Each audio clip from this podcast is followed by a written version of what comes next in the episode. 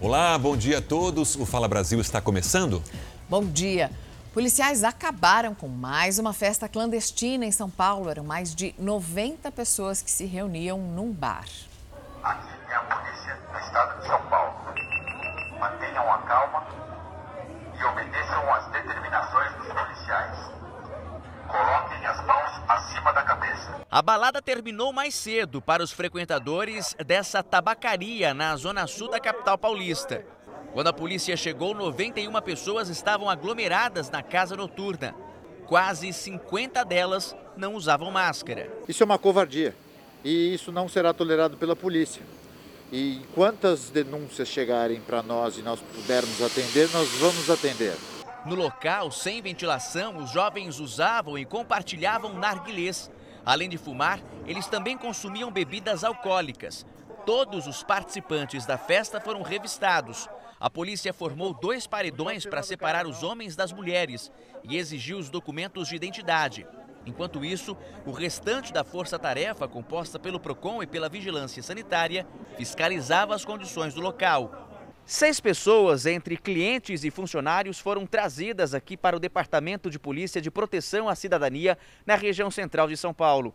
O valor da multa ao estabelecimento por descumprir as regras do Plano São Paulo é de quase 300 mil reais. O gerente assumiu a responsabilidade pela realização da festa e assinou o recebimento dos autos de infração.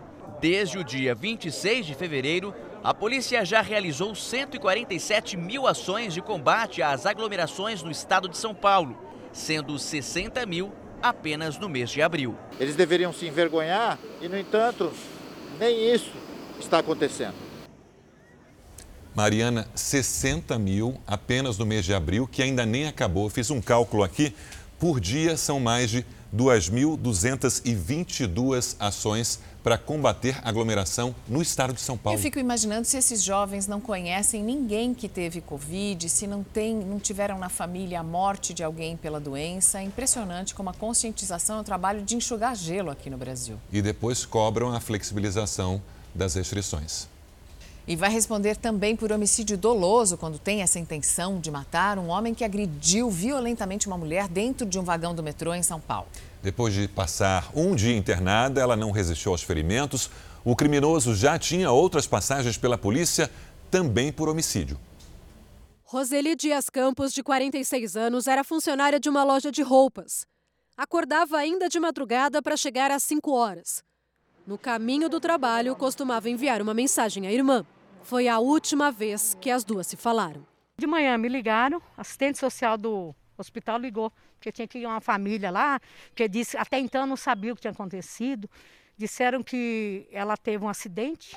Aí quando falou em acidente, eu falei, meu Deus, foi atropelada. Em depoimento, os agentes de segurança da estação da Sé, uma das mais movimentadas de São Paulo, disseram que estavam ali na plataforma superior quando ouviram gritos aqui embaixo. Um homem era agredido por várias pessoas que informaram que ele havia atacado uma mulher com uma marreta dentro do vagão.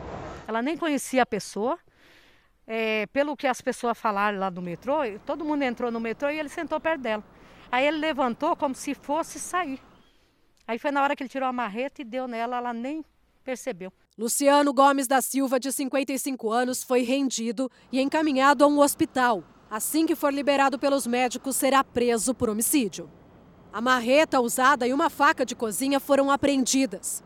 O criminoso disse aos policiais que toma remédio e ouve vozes. Dói, dói muito. Nossa, muito difícil. E o jeito que ela morreu, porque eu não sei, eu penso assim. Às vezes a pessoa morreu, eu falo assim, morreu de doença. Aí tá, tá certo que tudo é morte, mas uma coisa violenta assim, isso é uma coisa que arrasa qualquer um. Segundo uma pesquisa da Confederação Nacional dos Municípios, estão faltando vacinas contra a Covid-19 em 25% das cidades brasileiras. Campo Grande vacinou apenas pessoas que tinham recebido a primeira dose da AstraZeneca. Esperar a segunda dose aí para fechar com chave de ouro aí, Deus quiser. Sem doses da Coronavac, a capital do Mato Grosso do Sul deve pausar a imunização contra a Covid-19. No Rio de Janeiro, o problema se repete. Dona Lourdes não conseguiu completar a carteirinha de vacinação. Vim para casa decepcionada. Aí todo dia vendo qual, qual seria o meu dia, qual seria o meu dia e até hoje não chegou. Ela tenta há oito dias se vacinar nos postos de Duque de Caxias, na Baixada Fluminense. Muitos moradores formam filas nos dias anunciados pela prefeitura, mas ficam sem a dose de reforço. Dona Lourdes tem uma filha de 34 anos que mora em Los Angeles, nos Estados Unidos, e já foi imunizada. Eu tive que entrar em contato com o consulado dos Estados Unidos aí no Rio, explicar a minha situação, que eu sou americana, que os meus pais estão aí, que eles estão em risco. E eles aceitaram o meu pedido e autorizaram a entrada dos meus pais. Um sentimento de revolta, de, de como que o povo não é considerado, não é, não é não é tratado dignamente, né? Em Salvador, capital baiana, a aplicação de reforço da Coronavac pode ser suspensa nos próximos dias. Aqui em Salvador nós temos estoque para até quinta-feira, porque a gente sempre é, trabalha com uma margem de segurança mas acredito que passado dessa semana, se a gente não receber doses, Salvador ficará sem segundas doses. Segundo o Ministério da Saúde, a população deve tomar a segunda dose da Coronavac, mesmo que a aplicação ocorra fora do prazo recomendado, de até 28 dias. De acordo com a pasta, hoje no Brasil ainda há três grupos prioritários que não concluíram o reforço da vacina do Butantan. 3% dos trabalhadores da saúde, pouco mais de 6% das forças de segurança e salvamento e quase 2% dos idosos entre 60 e 64 anos. Ao todo, cerca de 417 mil pessoas. A previsão de envio da segunda dose para esses grupos é para a primeira semana de maio, o que deve garantir a conclusão do ciclo vacinal no tempo adequado, segundo o Ministério da Saúde. O governo de São Paulo já pode comprar, já pode importar vacinas contra a Covid-19. Vamos falar ao vivo com a Maria Carolina Paz. Bom dia, Carolina. Quero saber também do setor privado se as empresas também vão poder comprar vacinas. No momento, não. Bom dia para vocês, a todos que nos acompanham aqui no Fala Brasil. O projeto de lei que já está em vigor aqui na Assembleia Legislativa a partir de hoje previ, previ, é, diz né, que apenas o governo de São Paulo pode adquirir, distribuir e aplicar as doses contra a Covid-19. Lembrando, para que é, essa compra seja efetuada né, e a importação da vacina aconteça, a Anvisa precisa autorizar e registrar, bem como autoridades sanitárias estrangeiras também. E Maria, de acordo com o calendário do governo de São Paulo, neste momento estão sendo vacinadas as pessoas acima de 64 anos, mas algumas cidades paulistas já anteciparam, conseguiram antecipar os grupos. Pelo menos 10 cidades da Grande São Paulo já conseguiram antecipar a vacinação contra a Covid-19 para pessoas acima de 61 anos. Hoje começa na cidade de Embu das Artes e na segunda-feira começou é, nos municípios de Francisco Morato e também em Santo André. E tem uma notícia importante que a gente é, conseguiu apurar aqui, trazemos no Fala Brasil. O Butantan está recrutando pessoas que já tiveram Covid-19 para doar plasma convalescente, a parte líquida do sangue rica em anticorpos neutralizantes contra o SARS-CoV-2, para ajudar no tratamento de pacientes com a doença. Sérgio. Obrigado, Maria. Mais uma cidade do interior de São Paulo vai receber a vacinação em massa. Além de Serrana, agora Botucatu vai imunizar todos os moradores maiores de 18 anos. O projeto é do Ministério da Saúde. A ideia é entender quanto a vacina quanto à vacina Oxford imuniza, a Oxford AstraZeneca, que é produzida em parceria com a Fiocruz, se ela é eficaz contra as variantes do coronavírus. Botucatu tem 150 mil habitantes. Pelo menos 106 mil moradores devem ser imunizados. Até agora, o Brasil vacinou pouco mais de 14% da população, cerca de 30 milhões e 200 mil pessoas. Desse total, pouco mais de 14 milhões receberam a segunda dose. Participe aqui do Fala Brasil, mande uma mensagem pelas redes sociais usando a hashtag Fala Brasil, comentando as reportagens, dando a sua opinião. E se você tem uma boa história aí na sua cidade e quer que ela seja contada aqui no nosso jornal, manda para o WhatsApp 11 997 79 7777. E a onda de frio chegou ao Rio Grande do Sul. As cidades gaúchas também registraram temperaturas baixíssimas, de até 3 graus agora cedo. Mas essa onda de frio não vai ficar só na região sul, não. Vai chegar também aqui ao sudeste, ao centro-oeste e até mesmo no norte do país. O termômetro já dava uma ideia, mas para quem estava na rua antes mesmo do amanhecer, parecia que estava ainda mais frio. Tinha que me agasalhar bem, porque eu estava assim tremendo até as vistas. Até meus olhos estavam tremendo de frio.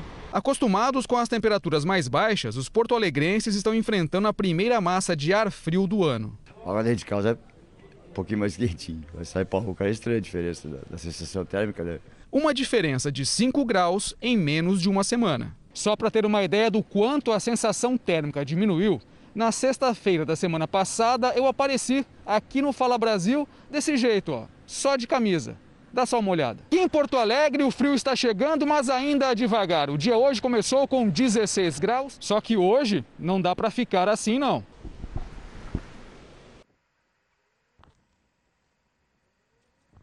Agora sim, agora eu tô quentinho.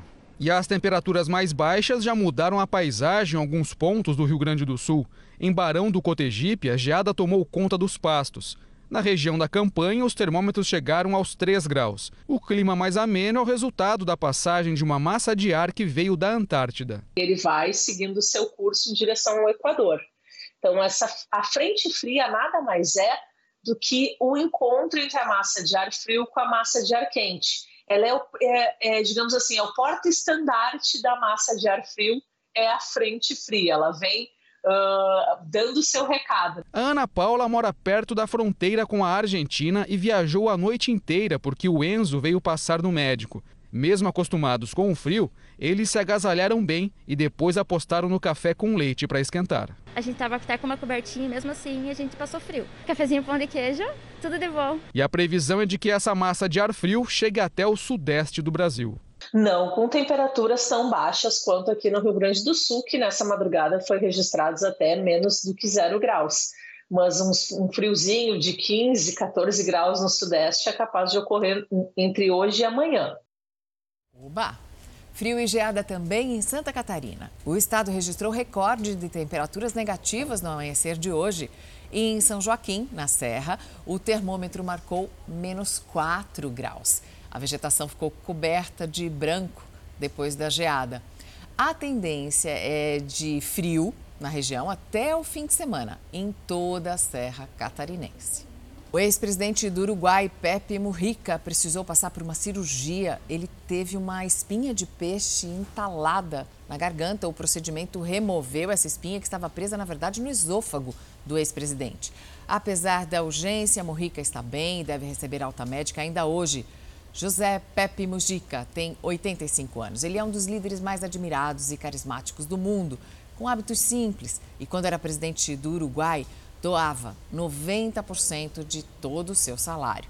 Também ficou bastante conhecido por frequentar restaurantes simples, comuns e usar o mesmo Fusca azul desde os 25 anos. Levou ao pé da letra aquela expressão espinha atravessada na garganta. Não é? E é. perigoso isso. Terminou bem. A Rainha Elizabeth II voltou ao trabalho depois da morte do marido. A monarca fez uma reunião virtual com diplomatas da Letônia e da Costa do Marfim. Eles estavam no Palácio de Buckingham e ela no Castelo de Windsor, a pouco menos de uma hora de Londres. A rainha ficou duas semanas de luto pela morte do príncipe Philip. A vacina contra a Covid-19, que está sendo desenvolvida pela Universidade Federal do Paraná, deve ficar pronta no ano que vem. O imunizante teve bons resultados na fase de testes pré-clínicos. Os pesquisadores também estão desenvolvendo um spray imunizante. As primeiras pesquisas começaram há 10 meses. Os resultados em animais, por enquanto, têm correspondido à expectativa e mantêm o cronograma em dia. Isso quer dizer que em menos de um ano, os cientistas podem pedir autorização para iniciar a aplicação em humanos. A vacina paranaense é feita a partir de proteínas isoladas e com matéria-prima acessível. Todos os insumos, eles têm produção 100% nacional. E o custo final dessa preparação é um custo muito baixo. Uma dose de vacina custaria alguma coisa entre 5 e 10 reais no máximo. Se a testagem em humanos avançar, o imunizante deve estar à disposição no segundo semestre do ano que vem. Além da tradicional vacina injetável, a Universidade Federal do Paraná trabalha também com uma espécie de spray que seria aplicado no nariz. Se nós tivéssemos uma vacina que pode induzir é, resposta imune sistêmica, e também resposta imune localizada, por exemplo, na, nas mucosas das vias respiratórias, nós teríamos uma dupla proteção. Para conseguir bancar a pesquisa, a UFPR fechou acordo com o governo do Paraná, que vai investir um milhão de reais neste primeiro momento. Dinheiro que será usado em equipamentos, insumos e pessoal. Na fase 3, o estudo pode custar até 50 milhões de reais. Como todos estão otimistas com os resultados apresentados até aqui, existe também uma conversa com a Assembleia Legislativa que pode financiar parte dos testes. Isso sem contar no projeto de construir uma fábrica de vacinas no Tecpar usando dinheiro estadual. Para a ideia avançar, é preciso primeiro que a Agência Nacional de Vigilância Sanitária autorize o uso do imunizante. O ministro da Economia, Paulo Guedes, tentou se explicar depois de ser flagrado dizendo que a China inventou o coronavírus e que a vacina do país asiáticos, asiático é menos eficaz. Guedes falou ainda que o chanceler brasileiro vai dar explicações ao país. Os comentários foram feitos pelo ministro da Economia durante reunião do Conselho de Saúde no Palácio do Planalto. Sem saber que o evento era transmitido pela internet, Paulo Guedes criticou a China, maior parceiro comercial do Brasil e principal fornecedor de insumos para vacinas e dos kits de intubação. O chinês inventou o vírus e a vacina dele é menos efetiva que a do americano.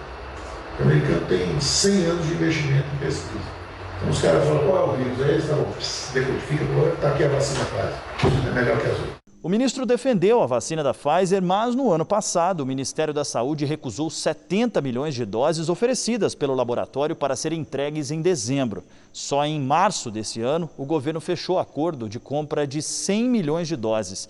Guedes também disse que o Estado quebrou e que a saúde pública não será capaz de atender a demanda provocada pela pandemia. Ele quebrou no exato momento em que o avanço da medicina, eu não falo nem da pandemia, eu falo do direito à vida. Todo mundo quer viver 100 anos, 120, 130, todo mundo vai procurar serviço público. E não há capacidade instalada no setor público. Vai ser impossível. Paulo Guedes ainda afirmou: pobre, está doente, dá um voucher para ele. Quer ir no Einstein? Vai no Einstein. Quer ir no SUS? Pode usar seu voucher onde quiser. Não tem gestão na saúde pública. No privado, o cara chega de manhã, viu que não está com febre e leva para a cirurgia tem que desocupar a cama. Já no público, o cara fica oito dias na cama esperando e vai se formando uma fila no corredor. Após comparações entre empresas privadas e públicas, o ministro foi informado que a transmissão estava acontecendo por uma rede social do Ministério da Saúde. Em seguida, ele pediu que fosse interrompida. A pasta da saúde removeu o vídeo da rede social e o link está indisponível. No final da noite de ontem, Paulo Guedes se explicou, dizendo que se referiu à China no sentido figurado. Esse vírus que veio de fora. Então essa que foi a imagem infeliz que eu falei inventado, não é inventado, não é? Nós sabemos que teve uma região de onde o vírus veio. Guedes ainda disse que tomou as duas doses da Coronavac e que o chanceler vai entrar em contato com a embaixada chinesa para esclarecer a situação. O embaixador da China no Brasil já deu uma resposta ao comentário de Paulo Guedes. Na rede social, Yang Wangmin disse que até o momento a China é o principal fornecedor das vacinas e dos insumos aqui para o Brasil, que respondem por 95% do total recebido e que são suficientes para cobrir 60% dos grupos prioritários na fase emergencial. Disse ainda que a Coronavac representa 84% das vacinas que foram aplicadas no Brasil. E a cidade de São Paulo vai suspender a partir de amanhã os enterros noturnos nos cemitérios municipais. Vamos falar com Bruno Piscinato. Bom dia, Bruno. Por que essa decisão agora? Bom dia, Mariana. De acordo com a prefeitura, essa decisão foi tomada porque diminuiu o número de sepultamentos nos cemitérios municipais, nos maiores cemitérios, como esse aqui da Vila Formosa, também do Vila Nova Cachoeirinha e São Luís, na cidade de São Paulo. Isso vai fazer com que agora, antes, antes os horários de sepultamento estavam sendo até as 10 horas da noite. A partir de agora, eles voltam para o horário normal até as 6 horas da tarde. De acordo com a prefeitura, no mês de abril, esse mês que estamos, foram 7.422 sepultamentos até agora. Gente ter uma noção, em abril, o mês, em março, desculpa, no mês passado, foram 9.799, quase 10 mil sepultamentos. Então, por conta dessa redução, é, esse horário noturno vai ser suspendido, mas a prefeitura informou que a qualquer momento, se for necessário, esse serviço pode voltar. Vítimas denunciam uma mulher pelo que chamam de golpe da excursão barata em Belo Horizonte. Além dessa mulher não cumprir os serviços que estavam previstos no acordo, ela também prejudicou os colegas que indicaram vários clientes para ela.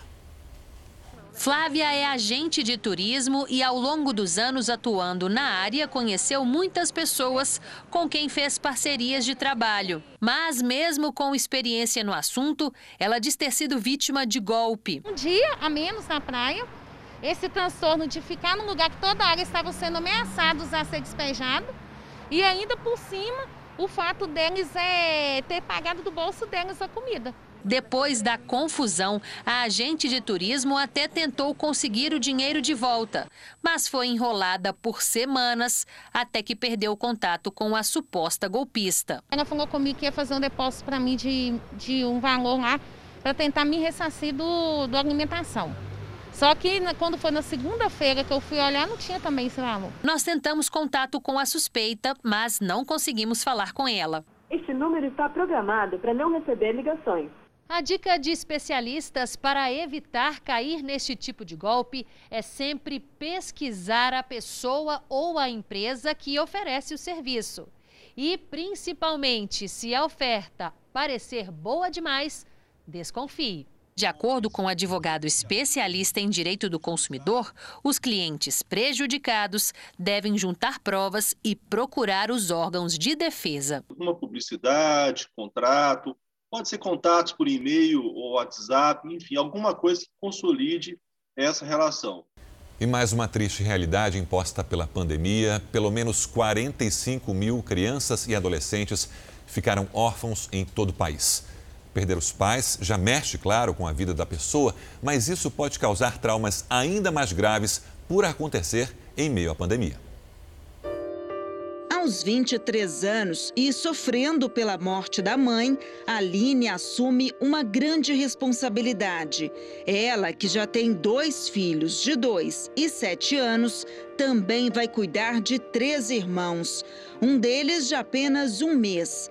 A mãe dela, Helenice Dias de Souza, morreu de Covid-19. Nunca imaginei passar isso na minha vida, que eu sempre falava, nossa, nunca me, me imaginei com quatro filhos, de repente, cinco. Para mim foi um abalo, que é uma dor assim que eu vou falar, que sei que eu não desejo para ninguém. E eu não sabia que doía tanto, sabe? Helenice tinha 40 anos. Ela apresentou os primeiros sintomas da doença poucos dias após dar à luz ao nono filho. A doméstica precisou ser entubada e acabou morrendo cerca de 24 horas depois. E é olhando para o céu que a filha de três anos busca explicação para a ausência da mãe. Falo assim que minha mãe virou uma estrelinha no céu, né? Aí eu falei assim, ô, ô Mica. Falei assim, ô, neném aqui, minha mãe foi morar lá no céu, ela virou uma estrelinha. Ela fica da janela, ela e meus filhos ficam assim, ô vovó, eu te amo, você cuida de nós aqui. E fica falando assim, olha, minha mãe vai, vai morar no céu pro resto da vida, não vai voltar não. Pelo menos 45 mil crianças e adolescentes de todo o país perderam o pai ou a mãe durante a pandemia, segundo o IPEA, Instituto de Pesquisa Econômica Aplicada. A ausência dos pais traz um trauma muito grande para as crianças, mas os danos podem ser menores se os órfãos forem acolhidos em lares cheios de afeto. O importante é que ela se sinta acolhida, que ela se sinta amada, que ela esteja em um lar que a reconheça enquanto sujeito de direito, um lar que traga proteção, que traga, que traga afeto. Diante de tantos acontecimentos que marcaram a despedida da mãe e a chegada de mais um irmão, só mesmo a solidariedade para trazer um conforto à jovem e o tempo para amenizar a dor. Às vezes eu até esqueço, aí eu lembro, ai meu Deus, minha mãe. Era, era, era para ela estar no meu lugar fazendo isso, e agora eu tenho certeza de onde ela está, vai ter muito orgulho de mim. A Anvisa interrompeu a análise do pedido que foi feito pelo Instituto Butantan para dar início aos testes clínicos em humanos da vacina da, do Butantan, a Butanvac. Vamos até Brasília falar com a Vanessa Lima. Vanessa, bom dia. Então a Anvisa nem autorizou nem negou, só suspendeu a análise do pedido. Bom dia, Mariana. Segundo a agência, o pedido de autorização e o protocolo de estudo clínico enviados na última sexta-feira ainda estão incompletos. Foram listados 44 itens necessários para o aval. O Instituto Butantan informou que vai manter contato com a Anvisa para esclarecer o que for necessário para dar prosseguimento à liberação dos testes com a Butanvac. A nova vacina será totalmente produzida no país sem a necessidade de insumos importados. E Vanessa, a produção de vacinas aqui no Brasil pode ganhar um reforço? Notícia boa, então. É isso, Sérgio. Isso porque o Senado aprovou um projeto de lei que autoriza as fábricas veterinárias a produzir temporariamente vacinas contra a Covid-19. Cabe à Anvisa fiscalizar essa produção. O projeto segue agora para votação na Câmara. Olha, uma boa notícia que já está valendo é que o Ministério da Saúde incluiu as mulheres grávidas e aquelas que acabaram de ter bebê no grupo prioritário de vacinação contra a Covid-19. Sérgio, Mariana. Obrigado, Vanessa. Com o avanço da vacinação contra a Covid, os Estados Unidos começaram a flexibilizar as medidas de combate ao coronavírus. Quem já está totalmente imunizado não será obrigado a usar máscara em espaços abertos ou em grupos pequenos. Já em ambientes fechados, a regra se mantém para todos. This is another great reason to go get vaccinated. Now. Os Estados Unidos já aplicaram mais de 232 milhões de doses de vacina, sendo que 37% da população estão totalmente imunizados. O país também liberou a entrada de estudantes, pesquisadores e jornalistas brasileiros com visto. Os viajantes devem apresentar teste negativo de Covid-19 feito três dias antes do embarque. No caso dos alunos, todos precisam estar matriculados em intercâmbios ou programas acadêmicos que comecem a partir de 1 de agosto deste ano e podem chegar ao país até 30 dias antes do início das aulas. Já para quem não tem o visto, a entrada segue bloqueada. O presidente Jair Bolsonaro reeditou o programa que prevê a redução de salários e da jornada de trabalho. A gente volta a Brasília ao vivo agora com Guilherme Portanova. Guilherme, bom dia. Essas medidas foram adotadas no ano passado e voltam no momento mais crítico da pandemia. Exatamente, Sérgio. Muito bom dia para você, muito bom dia a todos. Olha, são medidas para preservar o emprego e a renda. São duas medidas provisórias que autorizam as empresas a reduzirem salário e jornada de trabalho e adiarem também ah, o recolhimento do fundo de garantia por tempo de serviço. Essa suspensão dos contratos pode ser de até 120 dias. Está autorizada a redução da jornada de trabalho e dos salários em até 70%. Neste caso, o governo vai bancar a diferença salarial é, para os trabalhadores com base no valor do seguro-desemprego que esses trabalhadores receberiam no caso de serem demitidos. Também está autorizada a alteração do período de férias, pode ser antecipada as férias desses trabalhadores. Todas essas medidas foram publicadas hoje no Diário Oficial da União. Mariana. Um mercado foi interditado depois que mais de 3 mil produtos vencidos foram colocados à venda. A fiscalização chegou ao local, que fica na região de Samambaia, no Distrito Federal, depois que um cliente fez a reclamação no PROCON. Os produtos foram apreendidos e o supermercado, a princípio, vai ficar 10 dias fechados, além de ser multado. Situação dramática na Índia. Médicos acreditam que o número de casos de coronavírus pode ser ao menos 30 vezes maior do que os números oficiais. Vamos então falar com a nossa correspondente na Ásia, Silvia Kikuchi. Silvia, boa noite para você. O que está por trás desse, desses números? Bom dia para você, Sérgio, Mariana. Entre as principais razões estão a falta de infraestrutura, falhas humanas e poucos testes aplicados. Até agora, o país registrou quase 18 milhões de infectados, mas, segundo a estimativa, o número real pode ser de mais de meio bilhão de casos. Até mesmo o número de mortes, contabilizado em pouco mais de 200 mil, pode chegar à casa dos 400 mil ou quase um milhão no pior cenário. Com os hospitais superlotados, a maioria das pessoas está morrendo dentro das casas, em ambulâncias ou em salas de espera. Hoje, a Singapura enviou duas aeronaves com tanques de oxigênio para a Índia.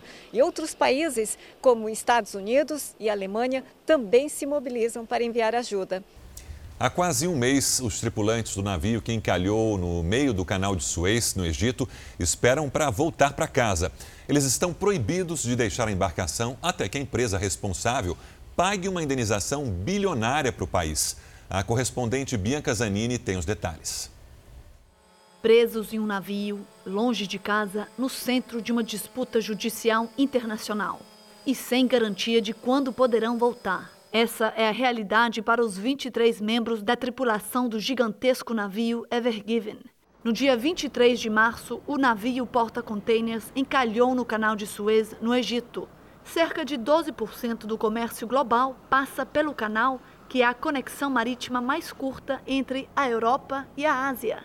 O acidente causou um enorme congestionamento e a suspensão da navegação pelo canal por seis dias. Desde que foi libertado, o navio está com a carga e os tripulantes em um lago próximo ao canal. A autoridade egípcia do canal de Suez fez uma reclamação de quase 5 bilhões de reais contra o proprietário japonês Shoei Kizin. Na segunda-feira, o chefe da autoridade do canal disse que espera haver um acordo com o proprietário e a seguradora do navio o mais rápido possível. Alguns especialistas alertam que isso pode demorar meses e até lá a tripulação vai ter que seguir no navio. Mas a autoridade afirma que eles podem ser substituídos desde que marinheiros protejam a embarcação. Até agora, toda a tripulação foi paga conforme os contratos e após uma visita, a Federação Internacional dos Trabalhadores em Transporte disse que eles estão de bom humor. Por enquanto, né? Muito tempo dentro de um navio. Nessa pandemia, todo mundo também fica muito mais tempo na internet, né? E tem gente que quer aparecer bem, sempre bem nas postagens nas redes sociais, faz uma foto nossa, nas chamadas de vídeo, nas reuniões de trabalho, né? Tudo isso é normal. O problema é não aceitar a própria imagem. Aí a pessoa até exagera nos filtros. E isso pode indicar um problema de falta de autoestima ou até algo ainda mais grave. Já não basta apenas viver. As experiências têm que render uma boa pose nas redes sociais. E antes de postar, tem ainda a parada quase obrigatória nos aplicativos de edição. Os primos Nicolas e Emily são da geração dos filtros, responsáveis por aquela verdadeira transformação no visual nas fotos. Falar a verdade mesmo, passo por mais de 12 aplicativos. Primeiramente, eu abro o aplicativo para poder mudar a cor, coloco para poder fazer recorte, algumas vezes um fundo branco. É, aqueles que no nariz, que eu não gosto do meu nariz. Esses assim, para me postar foto. Para mim me achar bonita, eu preciso usar filtro. filtro. Parece que minha autoestima depende do filtro, sabe? Isso não é só coisa de adolescente. Angelina é modelo fotográfica. As edições nas fotos, mesmo que sutis, são comuns. Na vida real, na verdade mesmo, é melhor com um filtro. Não vou falar que eu sou feia, eu sou linda. Mas a gente acaba acostumando. Um filtro aqui, outro ali, é normal. Mas fica a pergunta: quando a necessidade de se ver diferente revela que há um problema grave de autoimagem? Os filtros uniformizam a pele, escondem as olheiras, aumentam os olhos, os cílios, afinam o nariz e o rosto. Um pacote completo para parecermos mais jovens, descansados e dentro de um padrão considerado ideal de beleza. Se ver nessa imagem e gostar, não é o problema. O problema é deixar de gostar de si mesmo ao se ver no espelho. É o chamado transtorno dismórfico corporal. Algumas pessoas com dismorfia, eles acabam evitando chamadas de vídeo. Se faz uma chamada de vídeo, nunca é um vídeo mostrando o rosto, nem a própria pessoa, é sempre voltado para a parede, para evitar que as pessoas possam vê-la, né, sem filtro, sem nada, para proteger essa imagem. Segundo a psicóloga, durante a pandemia, em geral, as pessoas ficaram ansiosas. Além disso, tiveram mais tempo nas redes sociais. O resultado tem sido um aumento dos problemas com a autoimagem. As pessoas acabam é, se socializando virtualmente. Então, o contato se dá por meios de redes sociais. E se a gente não se cuida, é claro que isso vai desencadear, sim, problemas emocionais, como ansiedade, depressão.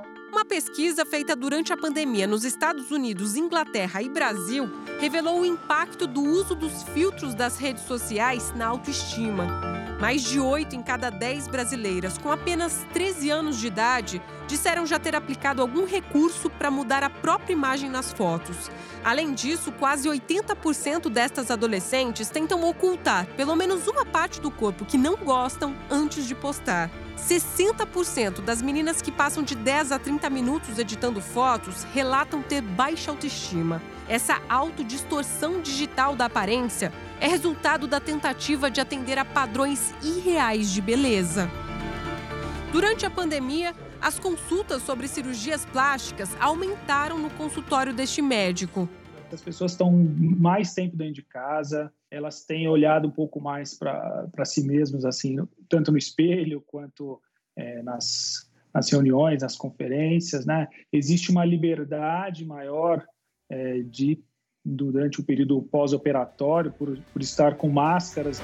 É preciso ter bom senso. Paulo Henrique acompanha os sobrinhos de perto. Costuma explicar que as fotos postadas pelos influenciadores não são completamente reais e que a vida fica mais divertida sem tantas cobranças. A pessoa sempre quer com filtro, tira uma foto, não tem filtro, ela não gosta, acaba não gostando dela mesma, né? Aí acaba a pessoa querendo ser quem ela não é, né? Nem precisa de nada nessas coisas lindas aqui, ó. Ela é mais bonita ainda, de máscara. Brasileiros, até então invisíveis, podem continuar assim e sem ajuda de políticas públicas, porque o censo do IBGE não vai ser feito esse ano por falta de dinheiro. O alvará e a documentação estão em dia, mas a pandemia proibiu as feiras no Rio. E já que não pode montar barraca, o jeito é adaptar o porta-malas do carro. A gente está se virando do jeito que dá. Muitas pessoas vêm para cá e armam um puxadinho. Muita gente em todo o Brasil vive esta realidade do trabalho informal. Mas não dá para ter estatísticas porque o censo do IBGE foi cancelado pelo governo federal por falta de verbas. Por lei, a pesquisa deve ser feita a cada 10 anos e em 2020 já tinha sido adiada por conta da pandemia. Sem o censo, a gente não é visto. E a gente precisa, a gente precisa muito disso. Sem a realização do censo, milhões de brasileiros ficam invisíveis. Veja este exemplo. Aqui, todos são trabalhadores informais. Se a contabilização do número de feirantes não for feita corretamente, a previsão do orçamento do governo para algum tipo de programa voltado para eles fica bem distante da realidade. Na prática, significa dizer que essas pessoas podem perder os benefícios de alguma política pública. Esses dados todos interferem, por exemplo, nos repasses das verbas públicas que vêm do, do governo federal para os fundos de participação dos municípios. Não fazer o censo significa, por exemplo, que tem município que deveria estar recebendo mais recursos e vai receber menos. O orçamento para a pesquisa, que era de pouco mais de 3 bilhões de reais, sofreu quatro reduções e ficou em 53 milhões. O Sindicato dos Trabalhadores do IBGE teme que isso resulte em demissões. O orçamento teria que dar conta da manutenção de todos os trabalhadores temporários que já foram contratados e já foram treinados na casa. Se o Instituto fizesse outro processo seletivo para treinar novamente um outro contingente de pessoas, então, isso seria um desperdício de dinheiro público. Enquanto nada se resolve, os invisíveis do Brasil se viram como podem. Nós que fabricamos, somos pequenos, mas existe uma logística atrás de cada barraca que está aqui trabalhando, de cada pessoa que está aqui trabalhando. Estou ali com o meu carro cheio de mercadoria, sem poder trabalhar. E as pessoas que dependem disso aqui tem muita gente passando fome. Cortinas do abraço estão sendo instaladas em mais de 20 casas de idosos em Blumenau, interior de Santa Catarina. Muitas famílias estão se reencontrando e aliviando a dor da distância. Nas mãos habilidosas dessas costureiras, o plástico se transforma em cortinas. O material resistente impede a transmissão do vírus e pode ser higienizado rapidamente para ser reutilizado. Aos poucos, a saudade vai desaparecendo dentro do abraço. São famílias que estão vivendo longe dos parentes com quem conviveram por uma vida inteira. Mais de 600 pessoas vão ser beneficiadas com as cortinas de abraços, que serão distribuídas até o fim dessa semana e vão ficar disponíveis nos lares de idosos por tempo indeterminado. Mesmo sendo feita com material seguro, os protocolos de higienização e proteção serão mantidos, tanto para os idosos quanto para os familiares. A gente termina o Fala Brasil de hoje. Bom dia.